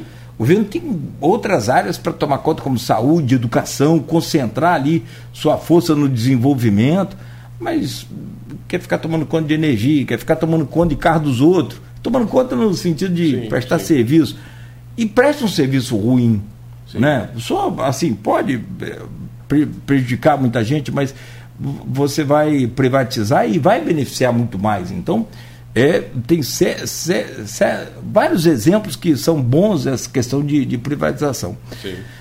Mas, Hilton, o, fechando essa questão da Americanas, que é o que a gente falou, dá um programa e mais. é, é, tem outro tema também, o programa já entrou aqui na reta final, que eu queria que você falasse um pouco, até porque você tem um, um chamado escritório de contabilidade. Sim. Né? É, é, o famoso contador, como é conhecido né, popularmente. Sim. É, o, o nome é. Falei aqui hoje cedo do nome do seu escritório. Monest. Monest, isso. Eu tinha lembrado, agora há pouco esqueci, desculpa. Nada. É o Monest. É... Sobre o novo portal da prefeitura, o que, que tem de novidade aí que, sinceramente, eu não, não me aprofundei nem fiz pesquisa nenhuma. Sim. Só sei que muita gente teve dificuldade em Sim. emitir e está tendo, inclusive, dificuldade. Parece que está tendo que recadastrar o banco de, de, de, clientes todos, de fornecedores. O que, que aconteceu? É, o, é bom sempre a gente começar falando sobre isso para é, as pessoas entenderem o seguinte. É, nota fiscal, né, ela é separada entre nota fiscal de produto e nota fiscal de serviço. Né, nota fiscal de produto, quando você compra um produto comercializa um produto, você emite a nota fiscal eletrônica. E essa nota fiscal eletrônica, ela já vem há anos é, sendo feita num portal nacional. Né? Então, qualquer lugar que você tiver, você vai ter uma nota fiscal eletrônica no mesmo padrão, em qualquer estado. Né? E também é importante separar essa, essa diferença. É, o Estado ele cuida da inscrição estadual de quem é comércio e as prefeituras cuidam da inscrição municipal de quem é serviço. Quem presta serviço emite nota pela prefeitura e quem é comércio emite nota pelo Estado. Só que com o Estado, claro que muito mais fácil, 27 estados, hoje 26, né, e mais o Distrito Federal, é, é mais foi mais fácil o governo fazer um portal nacional, é, de, sentar com os estados, definir isso. Isso vem desde 2004. Eu lembro que a primeira é, palestra que eu participei, até com a participação da Receita Federal, falando sobre nota fiscal eletrônica, foi em 2004, que somente grandes empresas. Eu lembro nessa palestra que ficou todo mundo muito preocupado de como as pequenas empresas iam emitir nota fiscal, porque na época as grandes empresas estavam gastando muito dinheiro para servidores, né, computadores, para emitir nota fiscal, que era uma coisa assim que era assim uma, uma situação que isso nunca vai acontecer, porque é muito caro, é muito. E, e a Receita falando, não, isso vai acontecer, a resposta vai ser em microsegundos, e realmente, hoje, quando você emite uma nota fiscal, ela vai e volta, porque a nota fiscal ela vai no, no portal nacional de nota fiscal e volta. Quando tem algum erro, já identifica e ele fala que tem esse erro. Então hoje funciona muito bem. E a nota fiscal de serviço, ela sempre foi, até agora, em 2022, é, com vários tipos de portais. Cada prefeitura tinha um. Né? Existem alguns portais que algumas prefeituras usam, como de Campos, por exemplo, que é o GIS Online. Campos usa, outras prefeituras usam. Mas a gente tem mais de 5 mil municípios no Brasil todo, então você imagina a diferença de cada um. E o governo ele criou agora, a partir de 2023, a partir de 1 de janeiro, e está fazendo todo esse, esse trabalho de fazer um portal nacional de nota fiscal eletrônica de serviço, que vai ser uma situação que ele vai, é, é, vai padronizar todas as notas fiscais. E o GIS Online, que é o da Prefeitura, também está se preparando para isso com essa mudança. Qual foi a mudança que aconteceu? É, até 2022, a Prefeitura ela tinha um portal GIS Online, e tinha um portal para emissão de nota fiscal eletrônica. Qual é a diferença? Quando você emite a nota fiscal eletrônica, você tem que, no final do mês, entrar no portal do GIS Online, que tem um livro de ISS, que é o quê? Que tem as notas fiscais que você emite e as notas fiscais de quem você toma o serviço emite para você. Então você tem que encerrar aquele livro. Hoje tu juntou tudo num só. Então não existem mais dois sites, é um site só. O GIS Online emite nota e tem um livro de ISS de prestador e tomador de serviço. A dificuldade, até eu participo de alguns grupos com colegas da área, eu até coloquei que eu ia vir aqui se alguém tinha demanda para. Que eu também passei por isso. A dificuldade foi que algumas empresas, clientes minhas e clientes dos colegas também que eles falaram sobre isso, é que, tipo, uma empresa que eu tenho lá um exemplo da área médica. Então, na área médica tem o KINAI, que é o Código de Atividade Econômica que tem no CNPJ. Quando a gente fez o cadastro da empresa no novo portal, não estava aparecendo as atividades para emitir a nota. Então a gente tinha que entrar em contato com a prefeitura para resolver o problema. Eu tive até dois clientes que demoraram, estavam precisando tirar a nota para receber e demorou uns dois, três dias para ajeitar, mas ajeitou. Né? Não aparecia as atividades para emitir a nota. O código da, do, do KNAI dele ali, né? O código do KNAI não aparecia, então teve essa dificuldade. É, e uma outra dificuldade também, que eu acho que eu não, não. Aqui, de novo, a gente falando essa palavra, né? não fazendo juízo de valor da prefeitura, mas eu gostaria de entender o porquê que ela fez isso. Hoje você não consegue mais cancelar uma nota fiscal no próprio portal. Tem que entrar com um processo burocrático, com papel, contrato ah, isso aí social. é uma lenha. Então, até ano passado, algumas horas da emissão você conseguia, é, do, acho que 24 horas 24 ou 48, horas, é, é. dependendo do valor, você também conseguia cancelar. Hoje não cancela mais nada. Emitiu a nota errada, tem que entrar com o processo. Então eu não sei por que, que a prefeitura, seria até bom de repente Vamos levar essa demanda. A prefeitura responder por que, que ela tomou essa atitude, né? ela tem a, a o motivo disso, porque isso também dá mais trabalho para ela, né? Mais processos, mais. E porque o portal ele ficou muito fácil de se trabalhar. Realmente há de se, se elogiar isso, que ele está fácil de emitir a nota, está mais claro, está mais ali. Mas quem emite nota, assim, às vezes na correria, Sim. ou então coloca um dado errado, ou até mesmo a pessoa que pede para a gente emitir a nota informa um dado errado, isso acontece, isso é normal. Aí, às vezes, por um dado errado, você tem que entrar com o processo, levar requerimento assinado, reconhecer firma. Aí. Você tem que, tem que pegar a assinatura do seu comprador também, no caso. Sim, dizendo por que, que você emitiu, é, cancelou a nota. Né? Isso, né? isso. Tipo, se eu emito uma nota para você. Eu comprei uma mercadoria sua. O, um o serviço, seu, no o caso, seu um serviço. serviço sim. O seu serviço de, de, contador, por exemplo. E eu emito a nota errada, você vai ter que me dar uma declaração dizendo por que, que eu estou cancelando aquela nota. Olha só que complicação. Então, aí se não. Se eu não puder ir, eu pedir um funcionário para ir, eu tenho que dar uma, você tem que dar uma procuração para o meu funcionário para ir. Então, é uma papelada que eu considero desnecessária sem fazer juízo de valor do porquê que a prefeitura tomou essa atitude. Deve ter algum motivo, não é possível. Deve ter Será que é fraude? Eu vou, eu vou levar essa demanda. Não, o que acontecia, pro... Você falou essa palavra, agora lembro. O que acontecia muito, né? Porque. O cara cancelava e continuava é, recebendo. Agora, agora é uma crítica mesmo do Wilton, pessoa física, falando da, da, da, da sociedade em si. Né? A gente paga muito, o, o correto paga muito pelo quem faz errado. Justo. Então, o que, é que acontecia antes? Muita gente emitia nota e cancelava para não pagar o imposto da nota depois. E recebia Muito... nota. E recebia nota. Normal, é. Aí. Só que hoje é mais difícil de fazer isso porque no próprio portal novo, você, tipo, se, vo... se você me contrata como contador e eu emito uma nota para você, quando você entra no seu portal, que você emite nota do seu serviço, vai aparecer lá a minha nota para você dar o aceite. O que, que é o aceite? é dizer que realmente eu prestei aquele serviço e a nota que eu emiti para você está certa. Porque a nota de comércio, como eu falei, sempre teve isso. Que já aconteceu muito isso.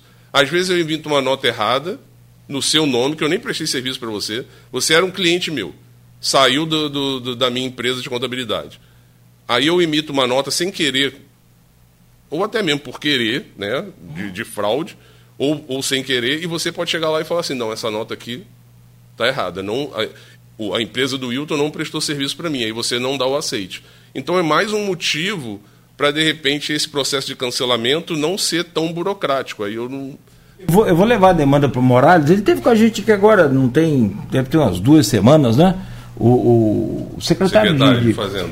E também tem o subsecretário, que é gente finíssima. Aliás, eu fiz. A, o pessoal da, da GIS Online fez contato comigo, até por intermédio dele Justamente porque eu, eu levei uma demanda para ele daqui que eu tinha pessoalmente e comparei com Macaé, porque Macaé você vai tirar aquele negócio de cada um a prefeitura do portal, né? E para fechar, é, lá no pé da, da emissão da nota, você tinha a opção de colocar ali o e-mail para quem que você queria mandar aquela nota. Sim. Falei, cara, a gente precisa. De... Ah, mas aí o pessoal do GIS me ligou Falou, ah, porque isso aí a gente já manda a nota para o e-mail que está cadastrado. Mas muitas das vezes a nota está cadastrada. O, o site da minha empresa, ela está cadastrada. Os dados da minha empresa cadastral tem lá no, no na receita o, o endereço eletrônico do meu contador. Sim. E não o meu endereço. Eu preciso Sim. da nota fiscal aqui na rádio agora para poder te pagar e foi parar no meu contador. Eu tenho que parar, tenho que ligar para o contador, tenho que pedir ele para mandar a nota. Sim, é uma coisa que pode facilitar, né? Eu tentei sugerir isso, mas aí falaram que eu. E uma coisa importante que eu queria deixar aqui é o MEI, né? Quem é MEI, ele, o sistema do, do, do MEI, do Simples Nacional, o portal nacional do Simples Nacional, está sendo preparado para o MEI emitir a nota no portal do Simples Nacional não depender do portal da prefeitura, tá? Ah, tá. Então, o que, que vai acontecer com isso? Vai ser muito mais fácil para o MEI emitir nota fiscal de serviço. O MEI não serviço. emite nota fiscal de comércio, de produto, ele só emite nota fiscal de serviço.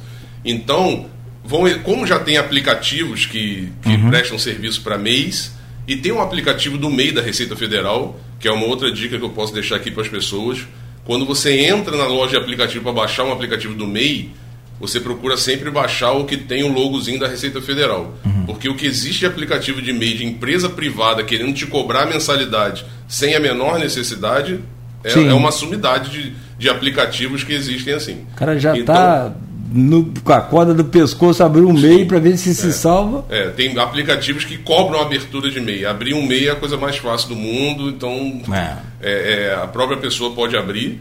E no aplicativo do MEI, futuramente, né, acho que eles estão prometendo a partir de abril, o MEI já vai poder emitir a nota fiscal dele direto no aplicativo no celular. Então prestou o serviço ali, se ele quiser da prestação de serviço sair, já emitir a nota e mandar para a pessoa, ele já vai mandar ali através do aplicativo mesmo. Show. Entendeu? Perfeito. Então, essas são as, as questões do portal da. da, da Eu vou levar essa demanda e te passo, repasso para você, repasso para os ouvintes também, e aí sim. você posta lá no grupo disso. Sim, sim. Seguramente, hoje ainda deve ter uma, uma resposta disso, sem problema nenhum. Ok. Hilton, é no mínimo uma forma de te agradecer aí pelo carinho de estar com a gente aqui nessa manhã de segunda-feira, então gentilmente passar para a gente essas informações, eu te agradeço muito.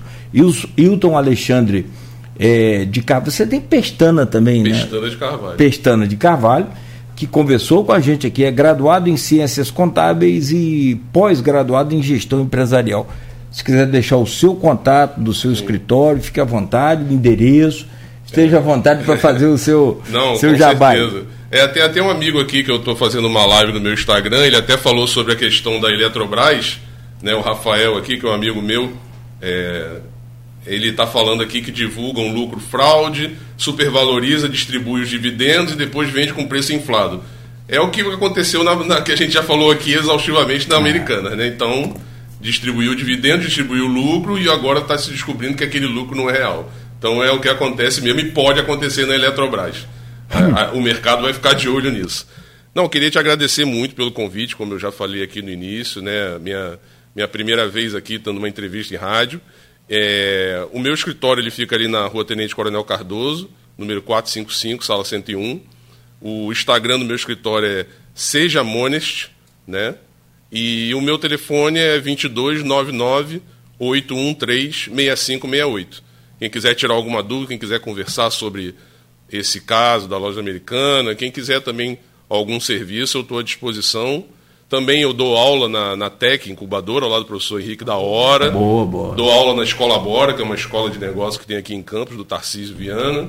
Ah, ele postou e, um alô aqui. É, e também tem, e dou aula numa outra escola que é especialista só, especializada só na área odontológica no Rio. Então eu dou aula sempre de é, área financeira, área tributária, sempre espalhando aí conhecimento, que é o que eu mais gosto de fazer, ensinar Isso as é pessoas aí. É bom, quem tem o dom de ensinar tem que, tem que, tem que praticar. Com que bom que você pratica. Hilton, mais uma vez, obrigado e uma boa semana para você. Assim que a gente obtiver lá o retorno da Secretaria de Fazenda, a gente te passa. Okay. São 9 horas e 2 minutos. O Folha no Ar volta amanhã às 7 da manhã com o oferecimento de Proteus, Unimed Campos, Laboratórios Plínio Bacelar e Vacinas Plínio Bacelar.